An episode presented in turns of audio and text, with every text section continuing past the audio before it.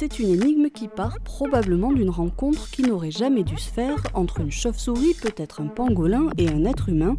Une énigme qui a donné naissance à un virus qui met le monde à l'arrêt avec une inconnue pour la résoudre. Qui est ce premier humain porteur du Covid-19 Premier humain aussi appelé le patient zéro. Dans cet épisode de Laisser passer, nous avons appelé le docteur Luc Perrineau, auteur du livre Patient zéro, histoire inversée de la médecine. Il y a un moment donné dans l'histoire de la médecine où il y a une rencontre entre un patient et un médecin, un patient qui n'est pas exactement comme les autres, et surtout un médecin qui s'interroge sur ce patient pas comme les autres. Bienvenue dans Laisser passer. Bonjour euh, Luc Perrineau. Pour commencer, il y a une question qu'on pose à tous nos interlocuteurs. Est-ce que vous pouvez me dire où est-ce que vous êtes confiné? Alors, Je suis confiné à, Lyon et j'ai beaucoup de chance puisque j'ai un jardin, donc ça facilite bien les choses. J'imagine. Euh, pendant cette pandémie, euh, on a découvert ce terme de patient zéro. Euh, ces patients sont donc les premiers patients atteints d'un trouble, d'une pathologie qui permettent de poser un nouveau diagnostic ou d'ouvrir des nouvelles voies thérapeutiques. À quoi ça sert en pleine pandémie de trouver le patient zéro? Alors, effectivement, le terme de patient zéro, alors en médecine, il est utilisé exclusivement pour les maladies infectieuses.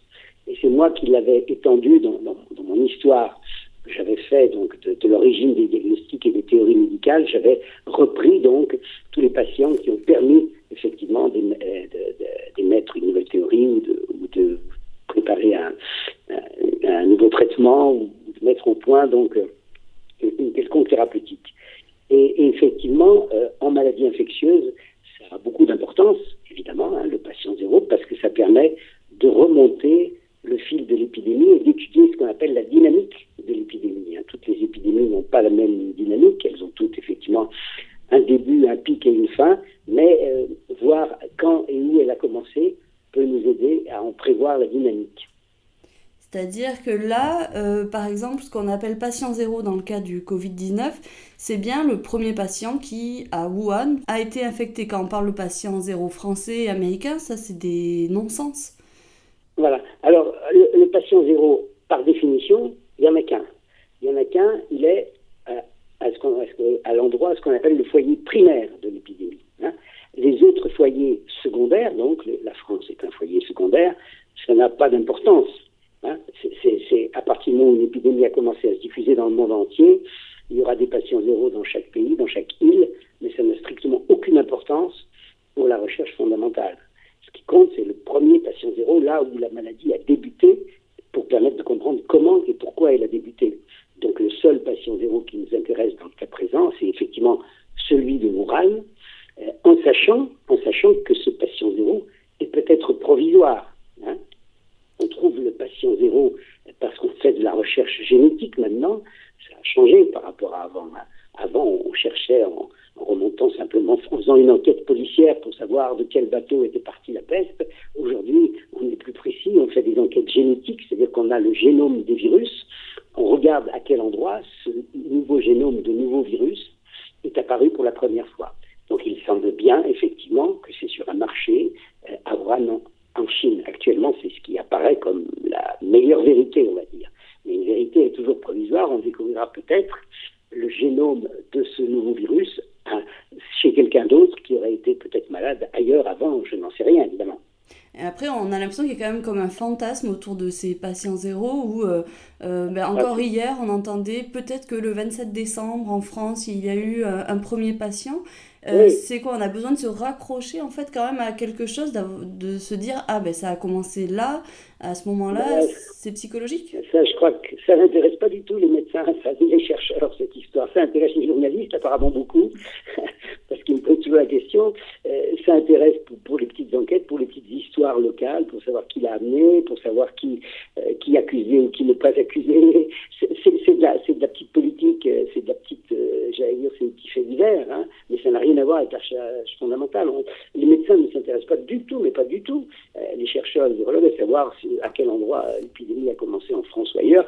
évidemment, elle va toujours commencer quelque part dans un pays. Hein, donc tout ça n'a strictement aucun intérêt pour la recherche euh, médicale, la recherche biomédicale et la recherche fondamentale. Par contre, effectivement, ça intéresse beaucoup de gens. C'est de la petite, euh, c'est l'anecdote, c'est du fait divers. euh, avec les dérives que ça peut avoir, parce qu'il y a notamment un nom là qu'on a vu sortir dans les médias récemment, celui de Match Benassi. Elle est américaine, elle a jamais été testée au Covid-19, elle a jamais eu de symptômes, sa famille non plus, mais elle a participé aux Jeux militaires de Wuhan en octobre et elle est victime d'une théorie complotiste qui la désigne comme patiente zéro des États-Unis. Sa vie est devenue un enfer. Euh, du coup, est-ce que ah ben ça.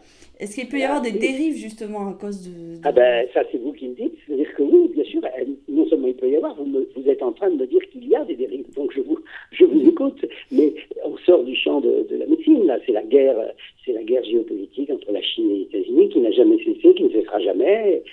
Chacun se balancera la faute. On inventera des, théories du complot. On inventera le fait que c'est un laboratoire qui a fabriqué le virus. Ça c'est la, petite histoire, mais on, on, sort de la science là. C'est plus de la science, ça c'est autre chose. Dans, dans, le livre que vous avez euh, sorti en ce début d'année, qui s'appelle Patient Zéro, Histoire inversée de la médecine, euh, vous revenez justement sur des histoires de différents patients zéro. Dans ces dérives, il, y a il, y a le nom par exemple de Gaëtan euh, Dugas, qui était un jeune steward québécois qui a été accusé à tort d'avoir amené le sida sur le sol américain. c'est important ce que vous dites j'ai raconté l'histoire des patients zéro et vous avez, nommé Gaëtan Dugas. Et, et ça confirme bien qu'on s'est trompé. D'abord, il a été à un moment le patient zéro réellement parce qu'on ne connaissait pas ceux d'avant.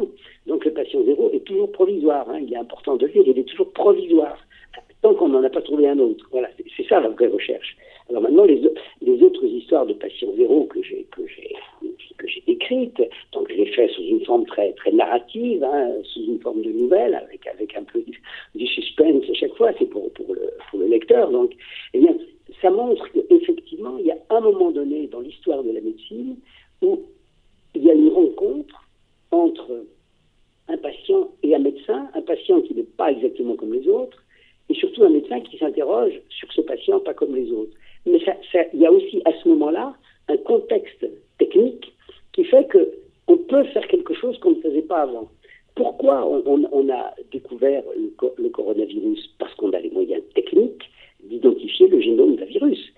Imaginez la même maladie, euh, mettons en 1969-70, quand il y a eu la grande grippe de 69-70, qui, entre parenthèses, a fait bien plus de morts que, le coronavirus actuel. on a imaginé que c'était la grippe, on l'a supposé, c'est sans doute vrai, mais c'était peut-être d'autres virus aussi. Mais comme on n'avait pas les moyens de les analyser, on disait c'est une virose saisonnière. Donc qu'est-ce qui fait qu'aujourd'hui on dit c'est le coronavirus? Parce qu'on sait l'identifier. Donc c'est aussi nos progrès technologiques faut changer notre perception des choses. Mhm. Et justement, dans votre livre, est-ce qu'il y a une histoire en particulier qui peut-être vous a plus euh, touché, amusé? Il y en a une que j'aime beaucoup. Euh, c'est celle. Alors après, il y en a beaucoup. Il y en a 26 histoires, donc il y en a pour tous les goûts. Euh, et il y en a une que j'aime beaucoup, c'est celle de, de, Pomarelli, Giovanni Pomarelli, italien, là, qui avait une, particularité génétique et qui l'a transmis à toute son famille dans un petit village d'Italie. Et évidemment, cette particularité lui conférait une protection finalement contre les maladies cardiovasculaires. Et alors, c'était l'époque où le laboratoire s'acharnait sur le nouveau gène. Et on a décrété qu'on avait trouvé le gène de l'immortalité, donc ça a été une folie, évidemment. Le laboratoire a gagné beaucoup d'argent, puis ça a fait, ça plouf, hein. ça s'est arrêté immédiatement quand on a compris, bien sûr, que ça n'était pas vrai. Oui, on avait, on, avait fantasmé sur le gène de l'immortalité, comme souvent. L'histoire des patients zéro, ça raconte aussi l'histoire de la recherche, de la médecine et des progrès techniques dans ces domaines. C'est nos progrès, euh, alors nos progrès technologiques qui sont très rapides, bien sûr, comme, comme vous le savez, mais euh, hélas, il faut dire quelque chose d'important, c'est que nos, nos, cerveaux et, notre nos, cerveaux n'ont pas le temps de les intégrer. Hein. Ces progrès euh, génétiques, ces progrès technologiques ne sont pas intégrés même socialement. Hein. C'est ce qui fait que finalement, euh, aujourd'hui, on est devant donc dont on parle beaucoup, mais finalement, on se rend compte que nous n'avons pas intégré encore complètement le fait que nous soyons capables d'identifier très rapidement un virus, et ce qui fait que les, épidémies, ça s'est un peu inversé en fait par rapport à avant. Avant, euh, lorsqu'il y avait une épidémie, eh vous aviez des, problèmes économiques après, l'épidémie, parce que le boulanger était mort, le, maçon était mort et, le forgeron était mort évidemment, euh, ces gens-là ne pouvaient plus travailler, il y avait un problème économique secondaire à l'épidémie. Maintenant, le problème économique précède euh, la réalité épidémiologique parce que finalement on arrête l'économie alors que toutes les forces vives du pays sont en bonne santé. Notre connaissance inverse notre perception mhm. des choses. Ça, je crois que c'est très intéressant à étudier. Ça n'est pas encore bien étudié. Hein. C'est, ce que je dis, nous n'avons pas intégré socialement la rapidité de nos progrès. Nous, allons moins vite socialement et intellectuellement que vont nos, que vont nos progrès, mhm. nos progrès techniques. C'est comme ça. Pour il y a une, question qu'on pose à, tous nos interlocuteurs. Est-ce que vous auriez un livre ou une musique ou un film à nous conseiller en cette période de confinement? Alors, je vous conseille, je vous conseille voilà.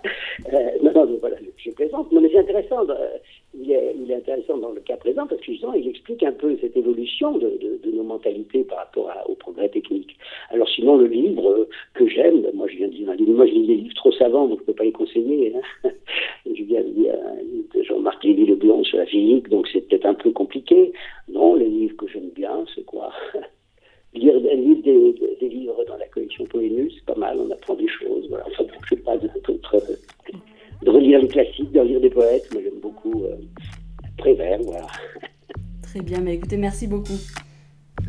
Et au revoir, bonne journée. Et vous pouvez retrouver tous nos podcasts sur nos applications et le site sudouest.fr.